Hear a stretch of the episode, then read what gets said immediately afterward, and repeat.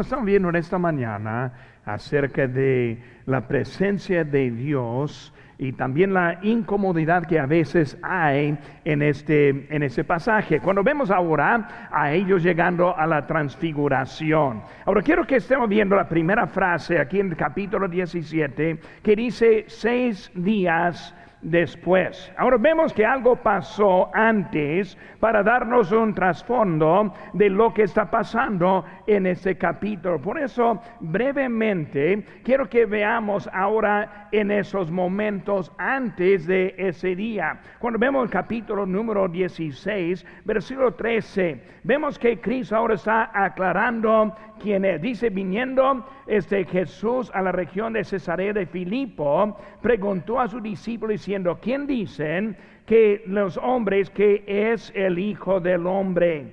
Ellos dijeron, unos Juan el Bautista, otros Elías, otros Jeremías o alguno de los profetas.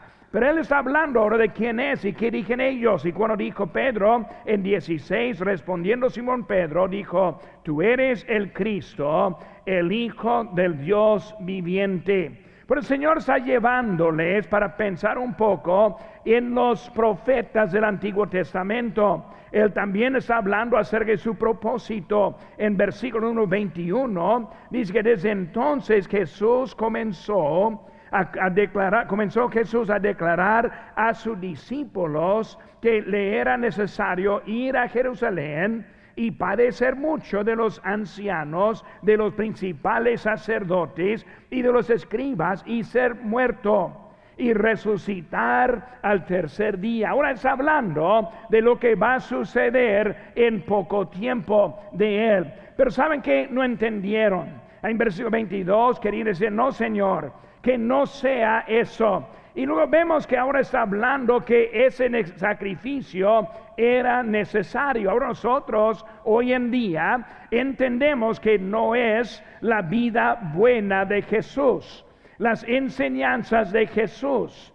Aunque todo eso era muy bueno, lo importante fue el sacrificio hecho por nosotros. Porque cuando llegamos ahora a la transfiguración, queremos entrar con una perspectiva en una forma muy buena para esta mañana. Ese sacrificio necesario. Y luego una confusión vino desde el versículo 28. Dice, de cierto os digo que hay algunos de los que están aquí que no gustarán la muerte hasta que hayan visto al Hijo del Hombre viniendo en su reino. Ellos pensaron, bueno, pues a nosotros no nos va a tocar la muerte. Nosotros vamos a vivir hasta que venga nuestro Salvador, no entendiendo lo que iba a suceder ahora después de seis días. Ya estamos llegando ahora lo que es la, la, la, este, eh, ¿cómo es la palabra aquí? Este, la, la transfiguración, ese no quería llegar a la palabra, pero cuando hablamos en este momento, vemos ahora que, qué está pasando. Cristo ahora está demostrándoles a ellos la presencia de Dios. Cuando hablamos de Jesucristo, Él es el Hijo de Dios. Él es Dios en la carne. Viendo su deidad en Marcos 14, 61 dice, el sumo sacerdote le volvió a preguntar y le dijo, ¿eres tú el Cristo, el Hijo del bendito? Y Jesús le dijo, yo soy. Y veréis al Hijo del Hombre sentado a la diestra del poder de Dios y viniendo en las nubes del cielo. Hoy en día hay muchos que quieren negar la deidad de Cristo. No quieren aceptarle como la autoridad en la vida. No le acepta como el que da la dirección de la vida. Dice también Juan 10:30, yo y el Padre uno somos, mostrando quién era Él. Ahora vemos ahora la transfiguración. Cuando vemos la palabra transfiguración, aquí tenemos una foto de una mariposa. Y vemos que la transfiguración también viene de la misma palabra de metamorfosis. Y vemos que en la transición del gusano hasta la mariposa. Vemos que Cristo en una forma está llegando transfigurado. O sea, su forma ahora muy diferente lo que ellos literalmente vieron. Significa un cambio exaltador. Significa un cambio glorificador. Un cambio espiritual. Cristo ahora de su forma aquí en ese mundo se transformó a la forma de su gloria. Es una nueva presencia. En ese momento vemos que batallar lucharon en cómo responder. Esta mañana, cuando vemos a Jesucristo y Él quiere demostrar su presencia a su vida, Él quiere darle la dirección de usted necesita tener. ¿Cómo responde al Hijo de Dios? Ahora vamos a ver unos elementos que vemos ahora en esta transfiguración. Y número uno, nuestras notas podemos llenar los espacios. Y vemos que número uno es la claridad de Cristo. La claridad de Cristo. Cristo quiere estar claro con ellos. Él quiere que ellos entiendan exactamente quién es. Y cuando hablamos de Cristo en nuestras vidas, él quiere estar claro con su presencia. Él quiere estar claro en lo que es la tarea que usted debe tener en su vida. Pero vemos ese momento, como están allí en ese momento, vemos ahora el poder de Dios estuvo presente. Otra vez, hay muchos elementos de esta historia que se aplican, como ya vimos el trasfondo, y luego seis días después vemos la transfiguración. Pero quiero que veamos también el poder de Dios en ese momento. Primero vemos la ubicación. Versículo 1 dice, después de siete días Jesús tomó a Pedro y a Jacobo y a Juan, a su hermano, y los llevó aparte a un monte alto. Ahora ese monte alto es el monte Hermón. Y cuando vemos el monte, es un monte muy importante porque vemos la nieve que está encima, esa nieve se descongela y luego va para abajo para regar al valle. Pero cuando está pasando esa agua, ellos se, se dejaron de una ubicación para ir a esa ubicación. Ahí están en Monte Hermón. Pero cuando pensamos en eso, también vemos que, este, que Él estuvo en otro lugar antes, que es ahora este, las puertas del Hades. Mateo 16, versículo 18, que vemos aquí en nuestro texto, y yo también te digo que tú eres Pedro, y sobre esta roca edificaré mi iglesia, y las puertas del Hades no prevalecerán contra ella. Ahora, esa foto que vimos es donde las aguas se descongelan, pasan abajo y suben en esa cueva. Ellos dijeron que eran las puertas del Hades. O sea que el calor del infierno que estuvo transformando esa agua. El mundo tuvieron sus ídolos y muchos ídolos ahí estuvieron presentes. Fueron para adorar los ídolos por el agua que estaba saliendo. Ahora Cristo está declarando quién es las puertas del Hades, los ídolos, los dioses falsos. Ninguna cosa va a detener mi propósito en esa vida. Hermano, no hay nada que va a tener detener el propósito de vida en nuestras vidas. Él está mostrando su poder, dejó ese lugar, subieron monte, ahora a la transfiguración. Vemos, hermanos, que los hombres quienes fueron escogidos, Pedro, Jacobo y Juan. Los tres también presentes en Getsemaní. Los tres que estuvieron más cerca del Señor. Vemos que fueron ellos llegando en ese momento. Jacobo, él fue el primer apóstol que fue martirizado. Por este, vemos que Pedro, el líder, un líder de la iglesia primitiva, Juan el amado, fueron los que eran escogidos para él. Y luego vemos en sí B, la presencia de Dios estuvo presente. Vemos su apariencia. Vemos que ahora está en esta transfiguración, está en su presencia original del cielo, su cuerpo celestial. su cuerpo glorificado. Como en Hechos 1 vemos como el ángel vino en una ropa y con mostrando la presencia de Dios. Con poder llegó ese en ese momento. Dice en Mateo 28, versículo 3, su aspecto era como un relámpago y su vestido blanco como la nieve. Hablando de Cristo, es su presencia tan grande con él. Vemos, hermanos, su deidad. En Colosenses 2.9 dice, porque en él habita corporalmente toda la plenitud de deidad. Hermano, cuando empezamos esta mañana, Cristo está claro. Y vivimos en un tiempo cuando muchos quieren desviar de la claridad de nuestro Salvador.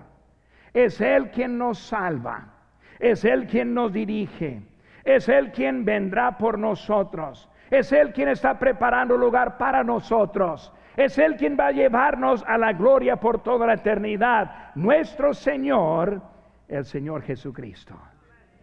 Pero ¿cuántos hay que no responden a Él de esa forma? No respondemos a Él como uno que tiene tanta autoridad en nuestras propias vidas. Número dos, hermanos, Aparte de la claridad, vemos también la concepción de los creyentes. Ahora, ¿cómo van a responder ellos a lo que están en ese momento viendo? Solo tres. No hubo los demás de los apóstoles. No hubo más de los que estuvieron con él, los discípulos. No estuvieron ahí otros que estaban cerca también, sino solo tres estuvieron viendo en eso. ¿Cómo fue su concepción? Vemos primero, inciso A, la identidad de Cristo. Cuando hablamos de la identidad de Cristo, Cristo es el testigo, el testigo verdadero. Cuando hablamos de Cristo, es a Él oír. Estoy hablando en esta semana, tocando puertas con un testigo de Jehová. Y él estuvo hablando acerca del testigo. Y yo empecé a hablarle del testigo verdadero. Hay un testigo verdadero quien es Cristo. Hay una historia que estuve leyendo en esta semana de un hombre que fue acusado de asesinato en Los Ángeles. El año fue 1955. Y ese hombre que fue acusado delante del jurado, ahí estuvo presentando el caso no tuvieron testigos para verlo y por eso fue toda lo que era la evidencia que pudieron tomar. Y al final de la defensa, dijo el abogado, pues yo tengo un solo testigo que quiero presentar delante de él, de ustedes. Y ese testigo va a declarar claramente que mi cliente es inocente. Él dijo, porque él quien va a entrar ahora es el mero culpable de ese hecho de asesinato. Y luego dirigió la atención a la puerta donde estuvo por entrar y todos dieron vuelta para ver ahí la puerta y nadie entró. Y él dijo es para probarles que hay dudas en quién fue culpable. Y por dijo, desde que todos se voltearon a ver, obviamente tienen dudas. Y si tienen dudas, no pueden encontrar culpable mi cliente. Salió el jurado y luego una hora después volvió con la aclaración culpable. Y el abogado, ¿cómo puede ser culpable cuando yo demostré tanto de esa verdad? Y dijo el que estuvo ahí en, control, es el, guía de lo, del jurado, dijo, aquí es la cosa. Él dijo, cuando todos miraron a la puerta donde iba a entrar ese testigo, yo no miré esa puerta. Yo miré al culpado, al culpable, al acusado. Él dijo al acusado, no volvió a ver la puerta, porque él sabía quién era culpable, él mismo. Hermanos, cuando hablamos del testigo, es tan importante que escogemos al testigo que nos puede librar, que nos puede guiar, que nos puede ayudar con nuestra atención. Pero muchas veces tenemos la mirada en otra cosa. Y aquí es lo que estamos viendo en esta historia. vemos que ellos miraron y vieron a tres. Ellos no vieron el testigo, el testigo, verdadero, sino ellos vieron a los tres. Vemos, hermanos, aquí cómo estamos aquí. Cristo siempre está presente. Cristo es el Todopoderoso. Vemos que es Él quien sanó a los enfermos. Es Él quien alimentó a los cinco mil. Es Él quien resucitó a Lázaro. Es Él quien salva a los perdidos. Es Él quien nos dio a nosotros vida eterna en nuestra condición. Es nuestro testigo principal. Él la hizo presente, pero fueron desviados por lo que vieron.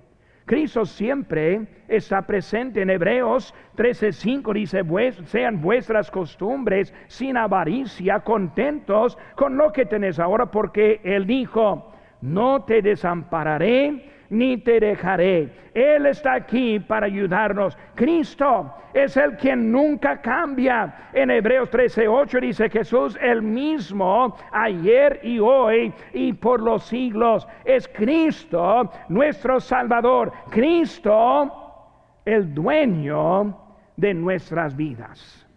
Pero muchos no ven con claridad Muchos no entienden quién es este Salvador nuestro que nosotros tenemos. Primera Corintios 6, 19, 19 dice, o ignoráis que vuestro cuerpo es templo del Espíritu Santo, el cual es en vosotros, el cual tenéis de Dios y que no sois vuestros porque habéis sido comprados por sangre. Glorificad pues a Dios en vuestro cuerpo y en vuestro espíritu, los cuales son de Dios. La identidad del Salvador. Y ellos tres ahí estuvieron viendo a los tres y perdieron su concepto de quién fue ese Salvador. Vemos también si se ve la interpretación equivocada la interpretación equivocada. Aquí es donde encontramos la mayoría de los creyentes hoy en día. Tenemos una interpretación de nuestro estado en Cristo. Llegamos a una conclusión errónea porque no estamos viendo lo que fue la verdad que fue y es presentada a nosotros mismos. Porque cuando vemos a ellos ese momento, ellos este, lo vieron como otros de la Biblia. Ellos le adoraron como otros de la Biblia. Ellos no entendieron su deidad en ese momento. Y hermanos, así son muchos creyentes hoy en día.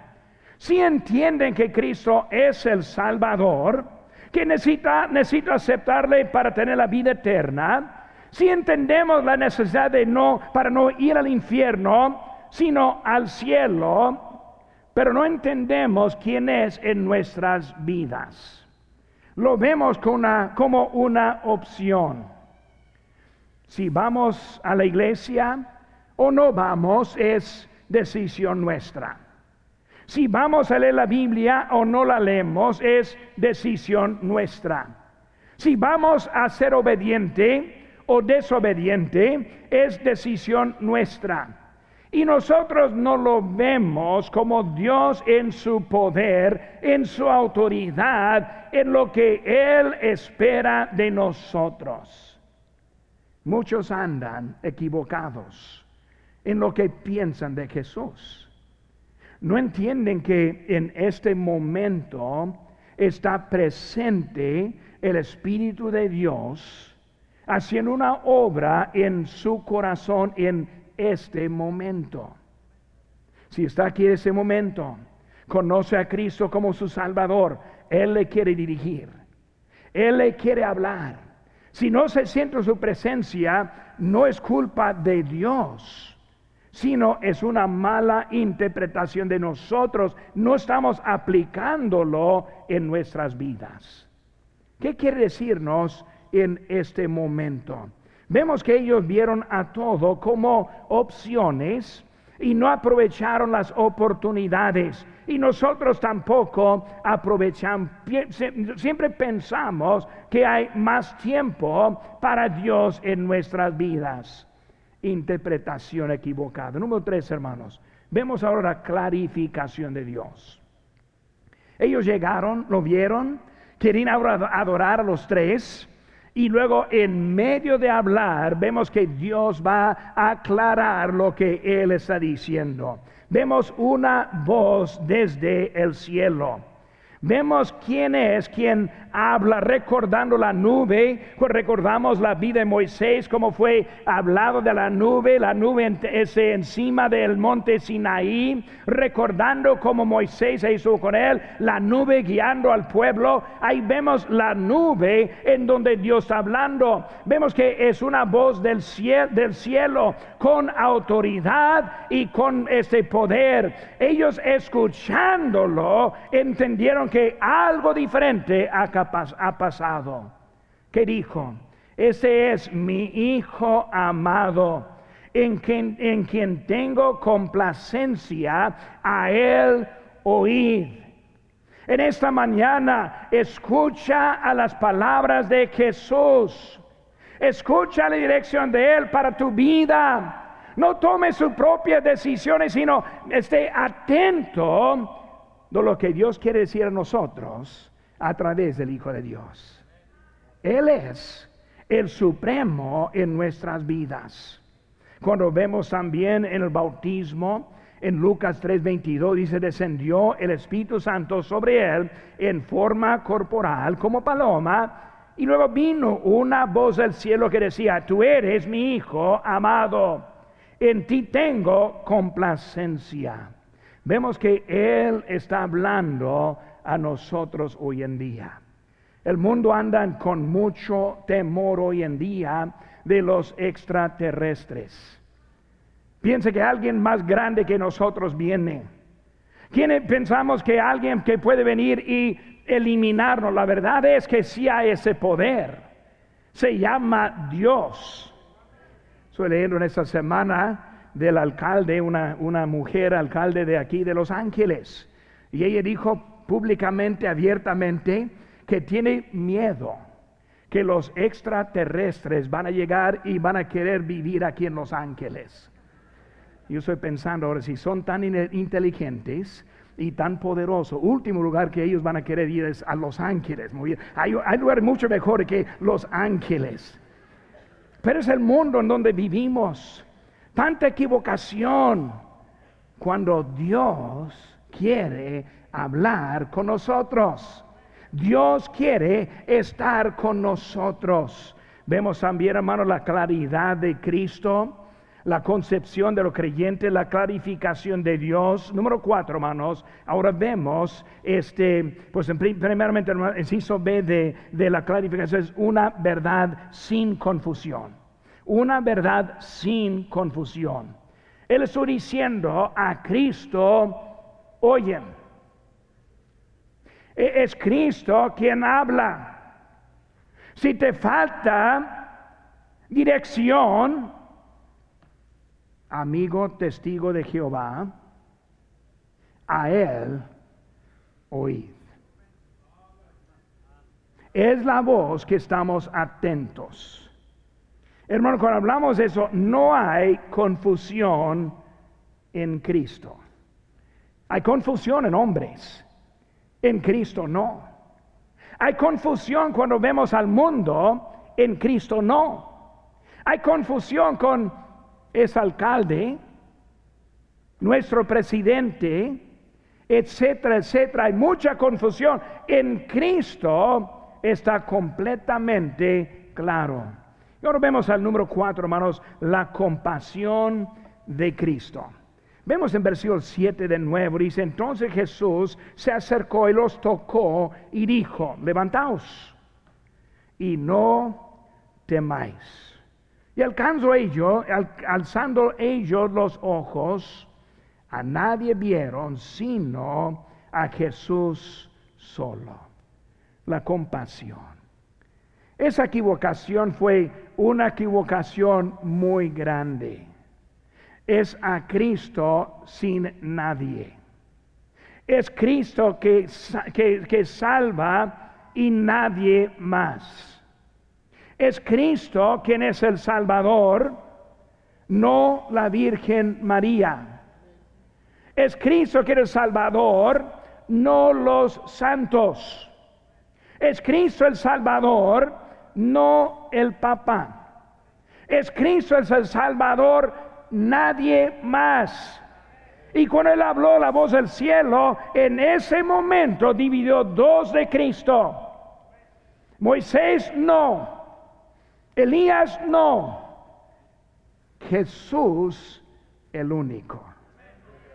Ahora cuando vemos ese momento, están ellos ahora al suelo, no sabiendo qué iba a suceder. Tal vez la muerte viene, una equivocación muy grande hermanos, esa equivocación que hay hoy en día, los que ponen su fe en alguien aparte de Cristo, es una equivocación muy grande. Es una equivocación que le va a llevar al infierno. Es una equivocación que va a dejar pasar la misericordia de Dios. Y por ese momento vemos la gravedad de esa decisión y ahora la compasión. La compasión que Cristo tiene, tenía por ellos y tiene para nosotros. Cuando pensamos en su compasión, el inciso A, Cristo ofreció palabras de ánimo. Palabras de ánimo. Cristo en su glorificación. Cristo hablando con Moisés y Elías Cristo con la voz del cielo bajando, llega y les toca. Y les dicen, les dice, levantaos, no temáis, palabras de misericordia. Esta mañana puede ser que está aquí con mucho mal en su vida. Puede ser, puede ser que está en pecado en este momento. Puede ser que está aquí en ese momento y no conoce a Cristo como el Salvador.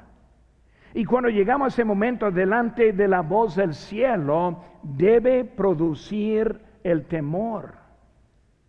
Si está en pecado y no tiene temor de Dios, no conoce a Dios.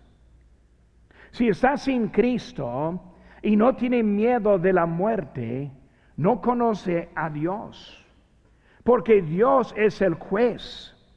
Dios es el quien va a juzgar y arreglar. Es Dios que va a aclarar un día, aparta, aparta, aparta de mí, hacedor de maldad. Él debe darle miedo. Pero Cristo, compasión. Les tocó. Levántense. Él tiene palabras de ánimo en ese momento. Cuando pensamos en su ánimo, vemos en nuestros textos aquí, en nuestras notas, en Romanos 5.8, dice Dios muestra su amor para con nosotros, en que siendo aún pecadores, Cristo murió por nosotros. Su compasión, sus palabras de ánimo, aunque es un pecador y si es, aunque está apartado de Dios, y si es, Cristo ahora muestra, Dios muestra amor, Cristo murió por usted. Palabras de ánimo, palabras para motivarnos en nuestra vida, dice en Juan 1.12, mas a todos los que le recibieron, a los que creen en su nombre, les dio potestad de ser hechos hijos de Dios. Él está mostrando el amor tanto que no solo está perdonándonos, no solo está no enviándonos al infierno, no solo está preparando un lugar para nosotros, sino que Él quiere que seamos sus hijos. Wow. Hijo de Dios. Su misericordia, su amor para con nosotros en Romanos 6:23, porque la paga del pecado de verdad, de verdad es la muerte, mas la dádiva, un regalo de Dios, es vida eterna en Cristo Jesús, Señor nuestro. Dios está mostrando su compasión a nosotros. A la persona que no conoce a Cristo, voy a darle oportunidad de recibir a Cristo. Al creyente que tal vez no está bien con Dios, su misericordia nos da un lugar para estar bien con Él.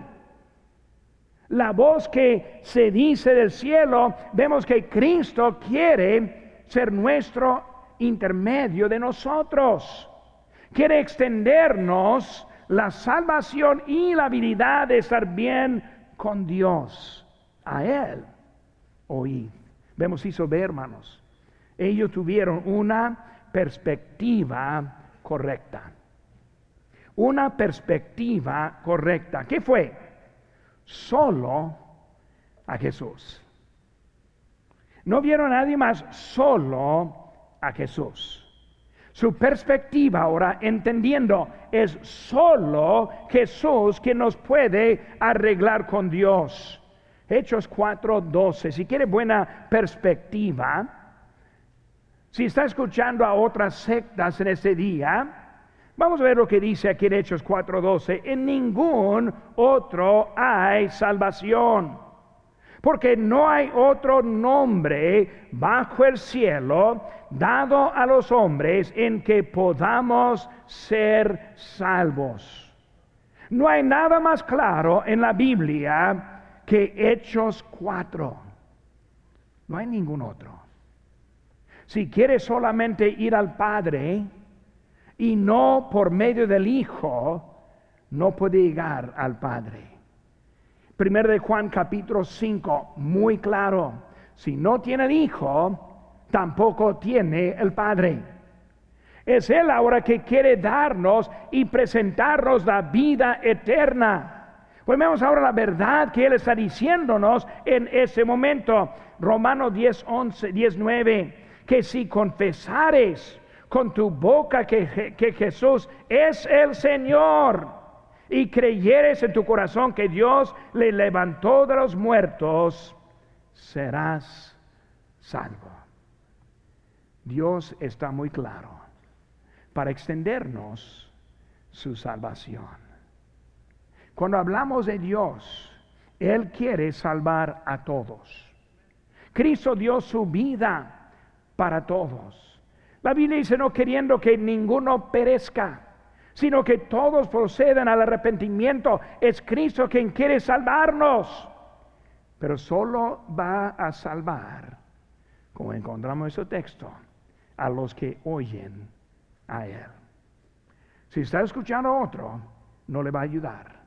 Si está poniendo fe en otro, no le va a ayudar. Es Cristo el Salvador.